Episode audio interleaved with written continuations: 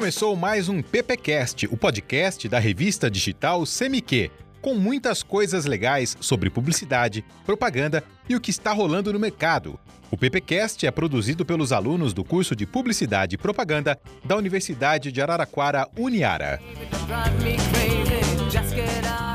Olá, pessoal. Hoje nós vamos conversar um pouco sobre a mudança de programação nas emissoras. O que, que o coronavírus interferiu na grade? Como as emissoras se voltaram a discutir essa informação com a população? Hoje estou aqui com o Bruno, aluno do primeiro ano, que vai me ajudar um pouquinho a descobrir quais foram essas mudanças e os seus principais motivos.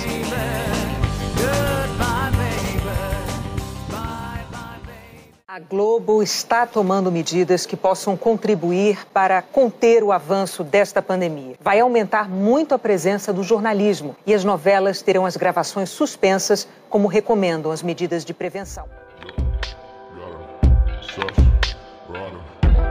Muito bem. Bruno, você deu uma estudada sobre a programação da Globo, certo? Sim, professor. Olá, olá primeiramente, olá pessoal. Eu dei uma estudada na programação da Globo, que foi mudada totalmente, e também dei uma estudada na, na programação do Sport TV, que também deu, teve uma mudança, né? Já que não tá tendo jogos, né? Por conta do isolamento. Nós começamos pelo programa da Globo, com um mês suspenso, programa Mais Você, e também o programa Encontros da Fátima Bernardes. A Globo ela começou na sua TV aberta com uma programação especial né, sobre Covid-19 e esses programas acabaram saindo da grade, mas depois de um mês retornou com um formato um pouquinho mais diferente. Segundo o próprio site da emissora, site de notícias, o G1, eles lançam essa seguinte matéria.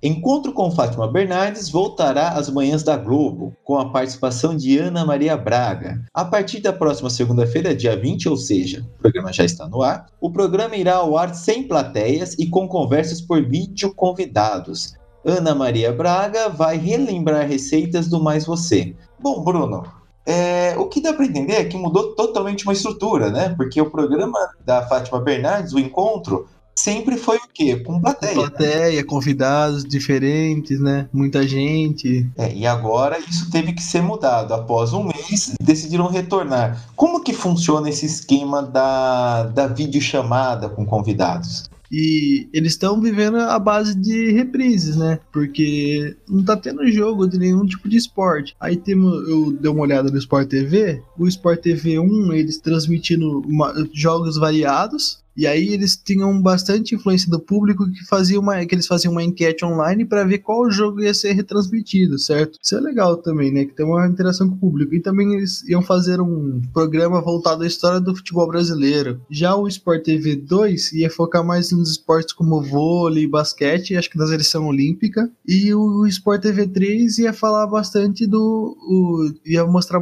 bastante luta, UFC e coisas do tipo. Se você pegar, imagina só, três canais esportivos onde não está acontecendo esportes. É, então, não, tem como, né? E tem que ver até quando essas reprises vão ser suficientes, né? Porque as pessoas também chegam uma hora, elas se cansam um pouco, né? Querendo ou não, elas já viram aquele jogo, né? Então. Calma que ainda pode piorar, né? É. Uma situação um pouco mais complicada que é o sistema de pay-per-view no esporte. Sim, sim. Que nem aqueles Premiere, né? Que tem até o 10. É, então, como você faz? Basicamente, o que acontecia? A emissora, né? A gente tá falando aqui no caso da Globo, né? Ela tem ali o direito de fazer a transmissão das partidas e é óbvio, né? Que ela pegava, principalmente final de semana, ou até mesmo no meio da semana, quando tinham clássicos, né? Ou jogos mais importantes, ela colocava no seu canal fechado por sistema pay-per-view, ou seja, você paga para você assistir. Agora, se não está tendo mais, esses canais praticamente foram desativados, né? Ninguém vai querer pagar para assistir uma reprise. É, já que você entrou nessa de professor, tem alguns canais também que são pago à parte, dentro de pacotes de assinatura, que eles abriram o seu sinal pro, pro público que já tem já paga a operadora. Esses foram os tele, o Telecine, que alguns são de graça, alguns operadores e outros são pagos. A HBO, a Disney, que abriu os seus canais NetGeo Kids, ESPN, Fox, e National Geographic e a Globo Play também abriu suas portas para o público que não assinava antes. E aí eu queria tipo saber o que você acha, o que essas empresas devem fazer para não perder aquele público que eles já pagam, que já pagam o serviço deles. Então, Bruno, é na verdade um problemaço isso, né? Porque olha a sua situação, você já paga por um canal de assinatura, certo? Você está pagando por ele. Aí você tem a empresa e ela abre esse canal para outras pessoas que na verdade não estão pagando por ele. É uma situação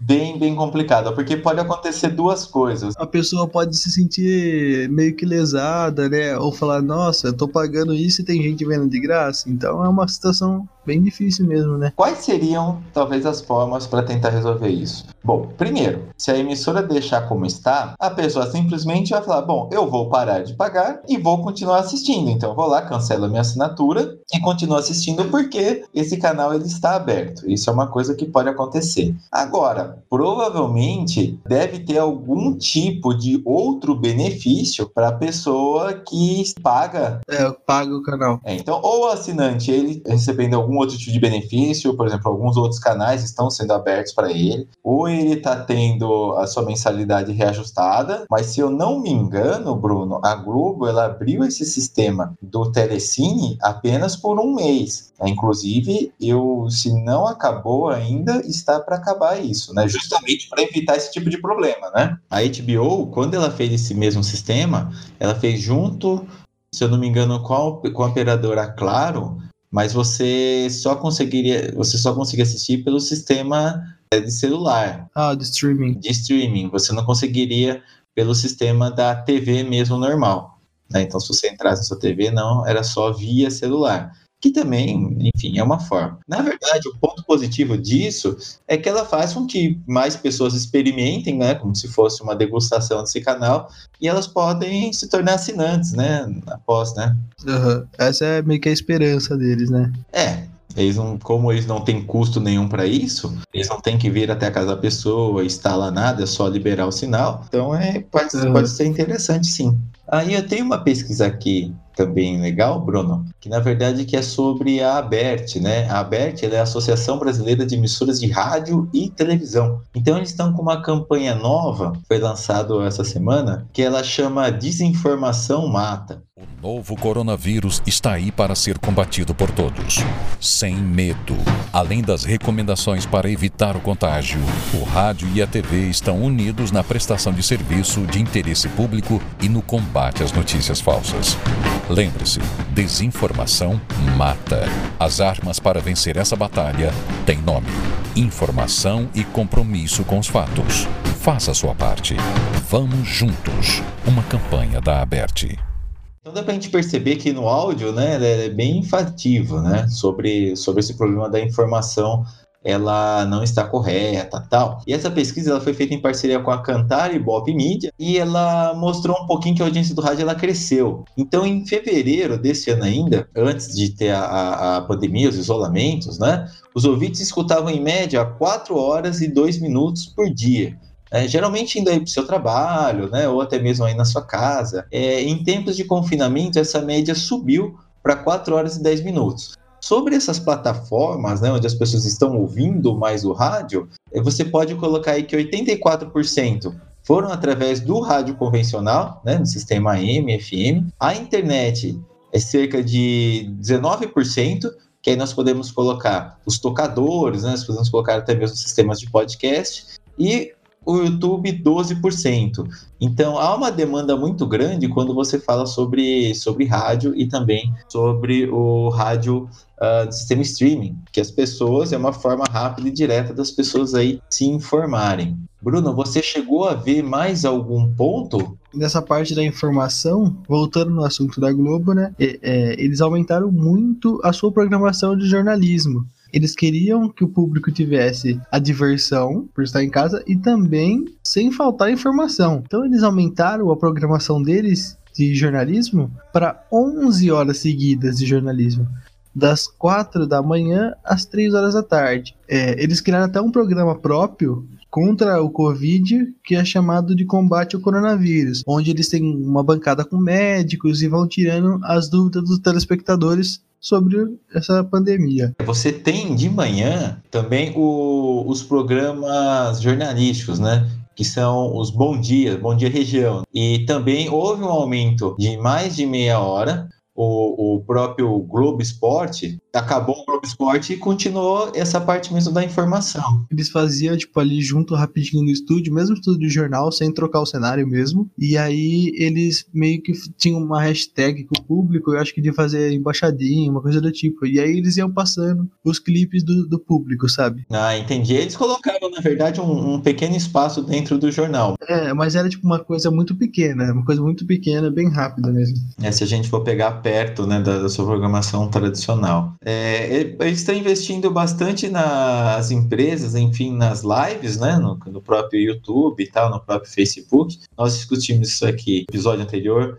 onde nós falamos sobre a merchandising nas músicas, né? Vocês podem conferir ali também, que tá, tá bem interessante, vai aprofundar um pouco mais nesse ponto. Bom, as outras emissoras também estão focando um pouco mais nessa parte jornalística, mas se nós pegarmos aí a Globo, né? Ela é que realmente das emissoras abertas mais está investindo nessa parte da informação sobre o Covid. Bruno, você viu mais alguma coisa? Então, professor, vi também que as novelas né, pararam de ser produzidas é, também, segundo a nota, eles falam que prezam muito pela a saúde dos seus funcionários e o bem-estar. Aí eles estão passando reprises de novelas antigas, que eles estão passando agora a Fina Estampa, é totalmente demais. Se eu não me engano, totalmente demais é no horário das 7 e Fina Estampa é às 9 depois do Jornal Nacional. É, pois é, e tá tendo uma, uma audiência muito boa, né? Porque a Globo, de certa forma, ela acaba não tendo a produção, que é justamente o que você falou, em virtude aí de, de aglomeração, Projac, né, no Rio de Janeiro ali é enorme, né? Aquilo lá é uma, é uma, é, gigantesco. é uma cidade de tanta gente, né? E essas pessoas estão, né, estão, estão paradas. Na verdade, olha só, se você pegar os próprios programas da Globo, onde você tem a parte jornalística, você pode pegar, por exemplo, o Globo News, que é um, que é um programa dela, do canal fechado, ela vai mostrar principalmente, é, o Globo News é o canal, né? Então você tem ali a, a, alguns programas e você tem as pessoas, os, os próprios jornalistas, principalmente, né, os que estão na,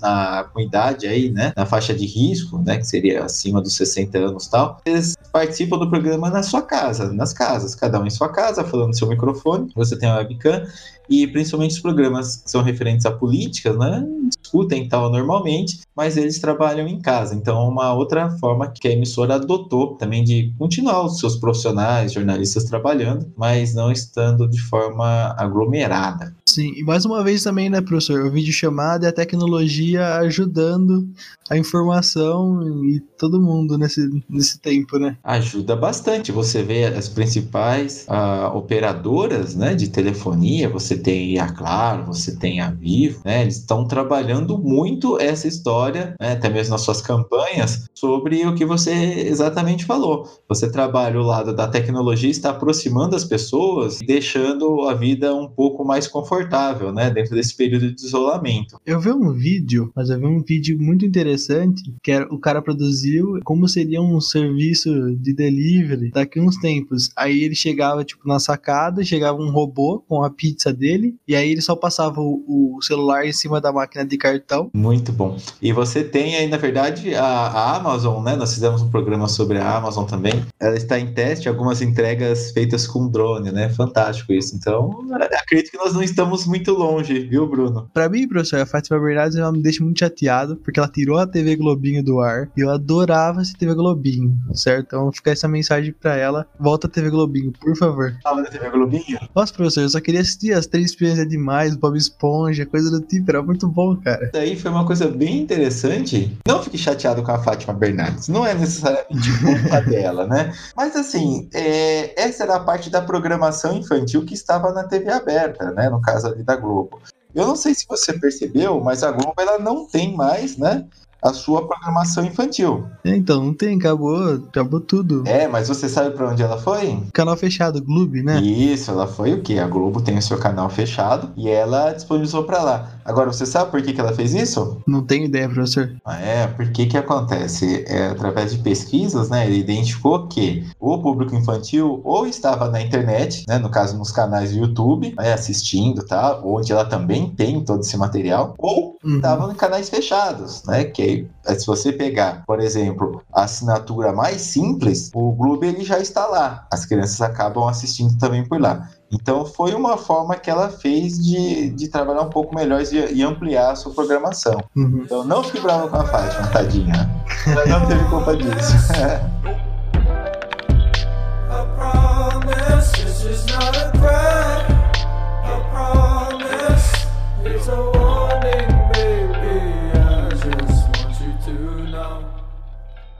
Beleza, muito bem, pessoal. Encerramos então aí mais um episódio do PPcast. Falamos um pouco sobre a mudança de programação na Rede Globo, né, em toda aí a sua grade e discutimos alguns pontos importantes para você que é publicitário, para você que gosta de comunicação ou simplesmente quer entender um pouco sobre esse universo da informação. Até a próxima, pessoal. Tchau, tchau. Você ouviu o PPcast, o podcast da revista CMQ. Siga e curta o PPcast no YouTube, Spotify e no Facebook.